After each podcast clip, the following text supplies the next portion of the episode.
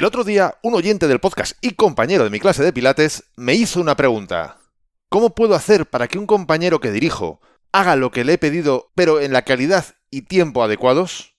Parece ser que por más que lo intentaba, no lo lograba. Pues yo ya le respondí a él en persona, pero aquí te traigo la respuesta, a no ser que no quieras escucharla. ¿Te gustaría saber qué le recomendé? Y que además, por lo que me ha contado, parece que está funcionando. Pues no te pierdas este episodio 96. 3, 2, 1, comenzamos. Esto es Código Emprendedor, donde te desvelamos cuáles son las habilidades que impactan en los negocios de éxito. Contigo, Fernando Álvarez.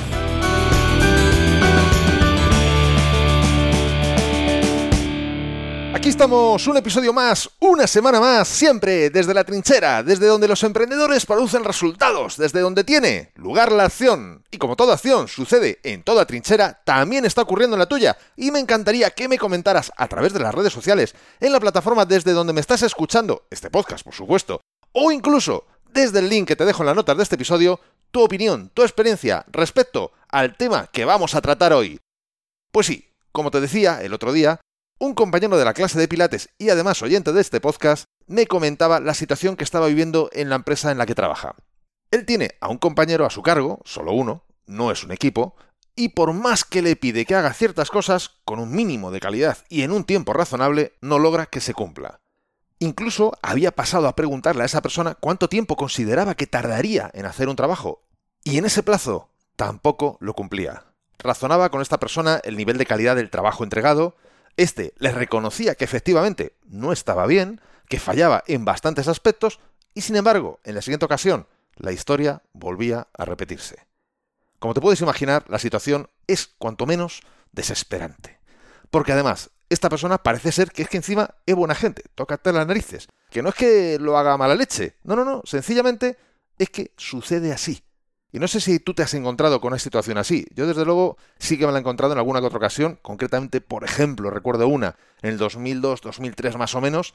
Y comprendo perfectamente el grado de decepción que produce tener a alguien que claramente es capaz a nivel técnico, que a nivel de voluntad le pone desde luego, al menos en apariencia, pero que ni de un modo u otro logras que alcance el resultado deseado. Pero lo bueno es que tiene solución. Sí, la tiene. Siempre o casi siempre hay solución para todo. Y esta es la que yo le di. Pero antes de contártela, me gustaría recordarte que este podcast de Código Emprendedor es un servicio gratuito de desdelatrinchera.com, desde donde ayudo a empresarios y a sus equipos a mejorar en sus habilidades profesionales y en consecuencia su desempeño. Si quieres que te ayude a ti, contáctame. Será un gusto estudiar tu caso y ver cómo juntos podemos hacer que mejoren tus resultados empresariales.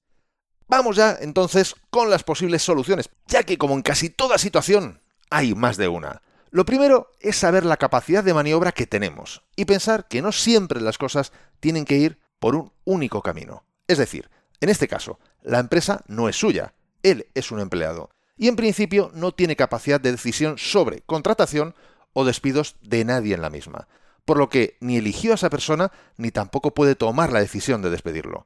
Ahora bien, eso no significa que si no logra que funcione, que es el verdadero objetivo, se haya quedado sin opciones. Aquí la clave es reducir el nivel de atascamiento mental, en primer término, y desesperación emocional. Porque desde ese estado es muy, pero que muy difícil trabajar y aún mucho más lograr resultados de ningún tipo. Entonces, yendo primero a la parte más dura y que menos control tenía, precisamente en este caso él, le comenté que aunque él no tiene la capacidad de decidir sobre a quién elegir o a quién despedir, sí que tiene una responsabilidad de entregar un trabajo en tiempo y calidad.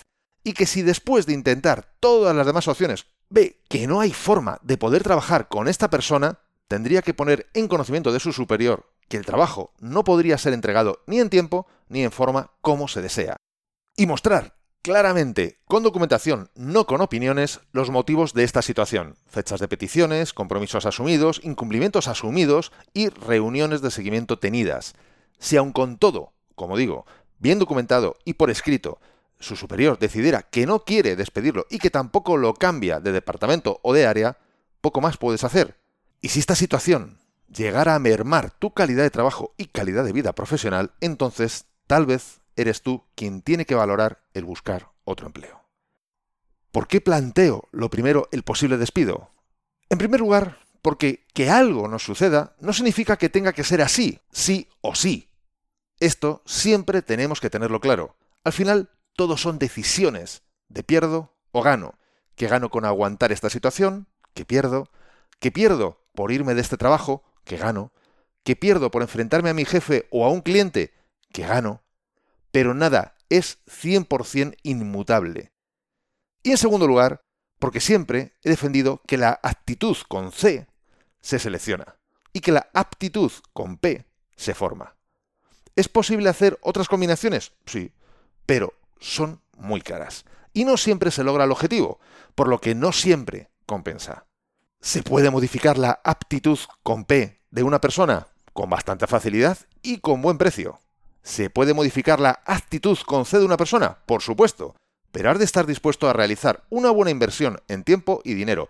Y, como se empeñe en que no, jamás vas a lograr el objetivo. Por lo que, como digo, esto son empresas, no son ONGs, y por lo tanto la primera premisa es la rentabilidad y la contención del riesgo. Por lo que la fórmula genérica más adecuada sigue siendo selecciona por actitud, forma por aptitud. Ahora bien, visto esto, y ya quitada la presión del tipo me lo tengo que comer sí o sí, veamos las otras posibles alternativas. ¿Por qué? Llámame romántico, pero yo creo que todos podemos lograr mucho más de lo que estamos logrando actualmente. No todo, no. Yo mismo, a estas alturas del cuento, es imposible que sea astronauta. Como mucho turista espacial. Claro, si me toca la lotería, por supuesto.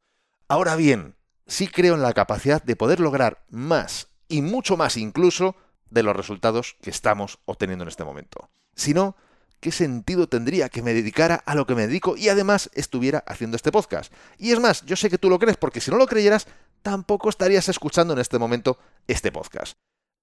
Y lo que para mí es lo mejor de todo es que tengo estas creencias no porque lo he leído o me lo han comentado, sino porque una vez tras otra he podido verlo, vivirlo en mi propia empresa, con mis compañeros de trabajo, conmigo mismo, y por supuesto con mis clientes. Lo he visto muchísimas veces como para negar la evidencia. Y si hay suerte, esta podría ser otra prueba que reafirme la creencia. Y hablando de creencias y hablando de mejorar, ¿sabes que podrías llegar a multiplicar tus resultados al menos por 100 pues precisamente por ese motivo es por el que he creado mi ebook gratuito Multiplica por 100, donde te he recopilado más de 100 acciones que podrían llegar a multiplicar tus resultados por 100 o por mucho más. Eso ya lo decides tú. Y yo lo sé porque son la consecuencia de estudiar a personas de éxito y además de haberlas puesto en práctica yo mismo, de haberlas experimentado. Y puedes bajártelo totalmente gratis en desde la trinchera.com barra x100. Además, te explico un sencillo método para que las puedas aplicar de forma que ya notes mejoras en tus resultados incluso habiendo solo aplicado unas pocas de estas acciones que te indico. No olvides que el éxito y los resultados en la empresa dependen más de cómo se hacen las cosas que de estar 100 horas trabajando. Volviendo al tema que nos ocupa, ¿qué es lo que yo haría en esta ocasión para poder reconducir el desempeño de esta persona? En líneas generales, un seguimiento mucho más cercano y constante, así como las directrices exactas a seguir. Si sale bien, todo resuelto. Si sale mal, tengo motivos y documentación para justificar la nefasta alternativa que ya hemos comentado. Y ahora, ya que hemos visto la generalidad, vamos a ir a lo concreto. En este caso, el trabajo trataba precisamente de desarrollo de software, que es algo además, precisamente, qué casualidad, en lo que justo además tengo experiencia también. Estas fueron mis recomendaciones. Primero, especificación exacta de cuál es el resultado que se espera.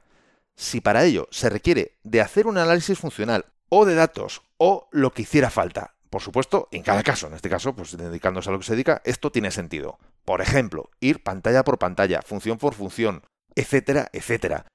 Cualquier cuestión o documento que permita saber con total exactitud el resultado que se espera de su trabajo.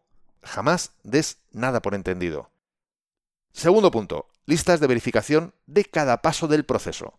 Es decir, las famosas checklists, para validar que todo se esté realizando como se debe igual que hacen los pilotos de avión o los cirujanos en los quirófanos.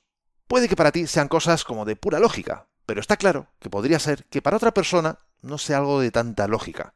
Por ello, estas listas de verificación pueden ayudar mucho a que esa persona se autogestione adecuadamente. Las listas pueden ser de muchos tipos. Yo podría decir que los dos principales podrían darse el de las cosas a realizar y el de las cosas a verificar.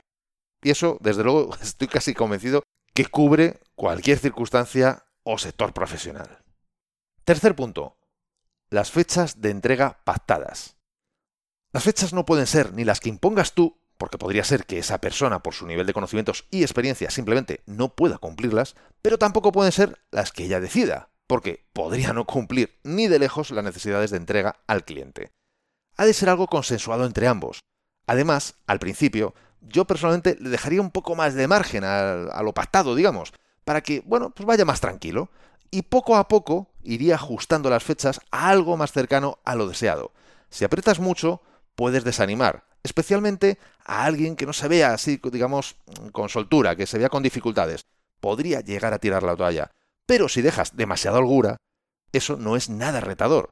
Al inicio han de ser fechas que den confianza y poco a poco han de convertirse en fechas que sean más y más retadoras. Cuarto punto. Reunión de seguimiento frecuente. Es preciso que tengas constantes reuniones de seguimiento. Si el proyecto tiene la fecha de entrega en un mes, podría ser una reunión cada tres días, por ejemplo. O si se entrega en siete días, puedes tener una reunión diaria. Estas reuniones no han de ser largas, son de seguimiento. Y en este caso, por ejemplo, yo las estructuraría de la siguiente forma. Primero, ¿qué problema te has encontrado en tu trabajo desde la anterior reunión? Segundo, ¿con qué te vas a poner ahora a trabajar? Tercero, ¿qué dificultad crees que te puedes encontrar en eso que vas a hacer? Y cuarto y último, validación de que el procedimiento que tú hayas establecido de trabajo, con la lista de verificación pendientes, etcétera, etcétera, se está cumpliendo. Quinto y último punto. Tu disponibilidad al 100% para ayudar en todo el proceso. Este punto lo separo porque en verdad es algo que debe de respirarse en ti, en todo momento, pero muy especialmente en esas reuniones de seguimiento. El objetivo de ellas no es el control, sino ver dónde pueda haber un problema y ayudarle en ello antes de que sea demasiado tarde. Bien, pues a partir de todos estos pasos que hemos hablado, tú vas a poder saber exactamente en qué está fallando esa persona y, en consecuencia, qué se podría hacer para resolverlo. Es una cuestión de orden, de conocimientos técnicos, de disciplina, de foco. Y también sabrás, con frecuencia, si el proyecto va por buen camino o si estás ante un problema. No olvidemos de que todo esto está muy bien, pero al final hay que rendir cuentas con el cliente, con el que se habrá asumido un plazo y una calidad. Y tú has de saber con la mayor antelación posible si esto se cumplirá o no. Y en consecuencia, tomar las medidas necesarias que eso pueda requerir. No sé exactamente qué es lo que ha implementado de lo que le recomendé, porque hablamos el otro día cuando le vi, pero no me comentó exactamente qué cosas implementó, aunque sí que me dijo que parece ser que la cosa ya pintaba mucho mejor, que el resultado, los comportamientos estaban, sobre todo los resultados, estaban siendo bastante mejores. Así que, bueno, pues parece que la cosa promete, al menos durante este brevísimo espacio de tiempo. En mi caso, antes te comentaba que lo he vivido en varias ocasiones y que recordaba esa situación del 2002-2003, y en el caso que yo viví, era tal la voluntad de esa persona para entregar en fecha los proyectos que hacía más horas que nadie. Pero estaba claro que esa no era la solución. Terminé averiguando que el problema era que tenía menos experiencia y por lo tanto, bueno, menos conocimientos o menos facilidad de hacer las cosas de la que había contado, o al menos le había cundido mucho menos que a otros todos esos años de experiencia que decía que tenía.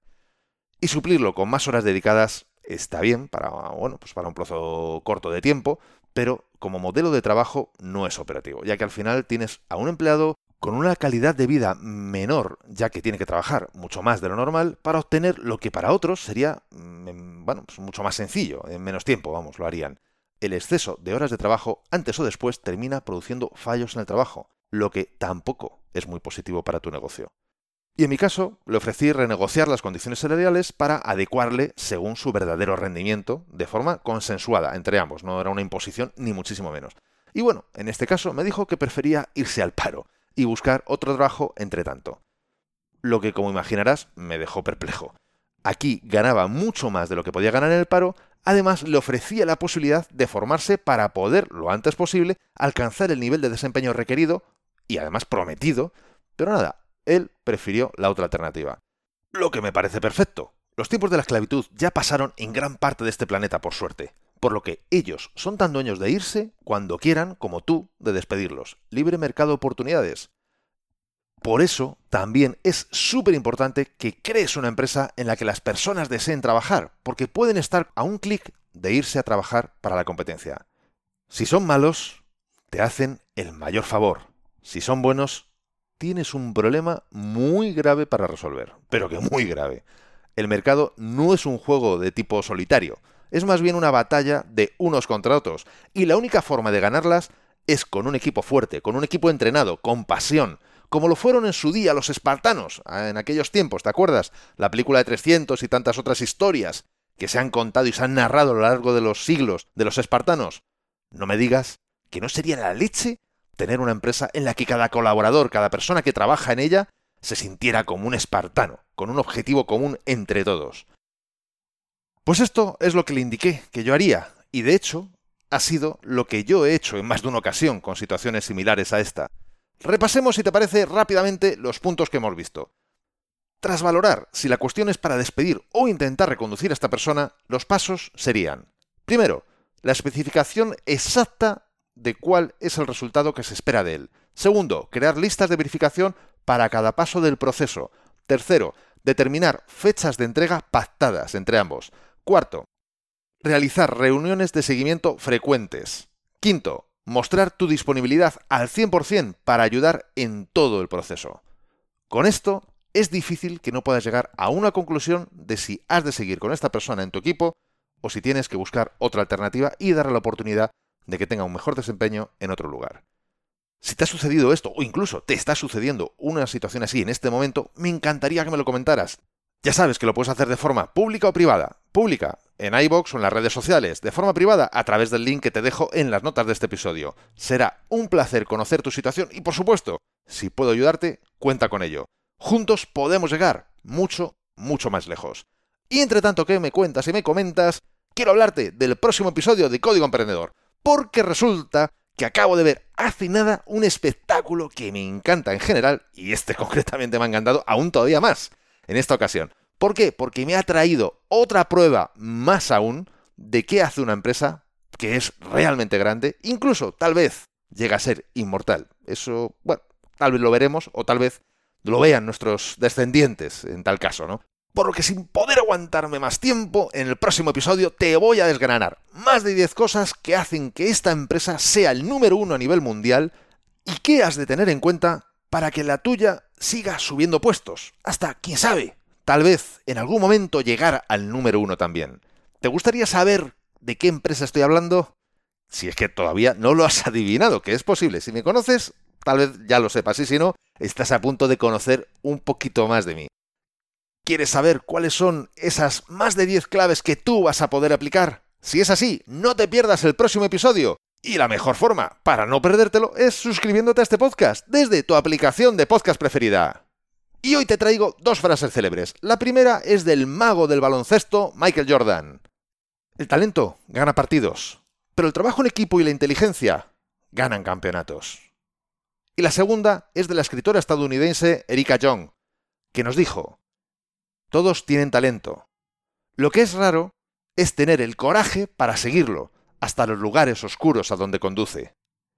¿Te ha gustado este episodio? Si es así, compártelo en tus redes sociales. Estarás ayudando a otras personas a liderar su propia vida y por supuesto me estarás ayudando a mí a llegar a muchas más personas, porque juntos podemos hacerlo. Juntos podemos lograr un cambio realmente grande. Juntos podemos marcar la diferencia. Y si quieres dejarme un comentario o una valoración en Apple Podcasts, iBox o en cualquier otra plataforma desde la que me estás escuchando, te estaré muy agradecido. Es otra forma de hacerme saber que estás ahí y que quieres que siga aportándote valor. Y ya lo sabes, el mejor momento para ponerte en acción fue ayer. El segundo mejor momento es ahora. Y esto ha sido todo por hoy. Nos escuchamos en el próximo episodio, donde aprenderemos más sobre las habilidades que impactan en tu negocio. Y acuérdate de disfrutar, a no ser que tengas otros planes. ¡Hasta pronto!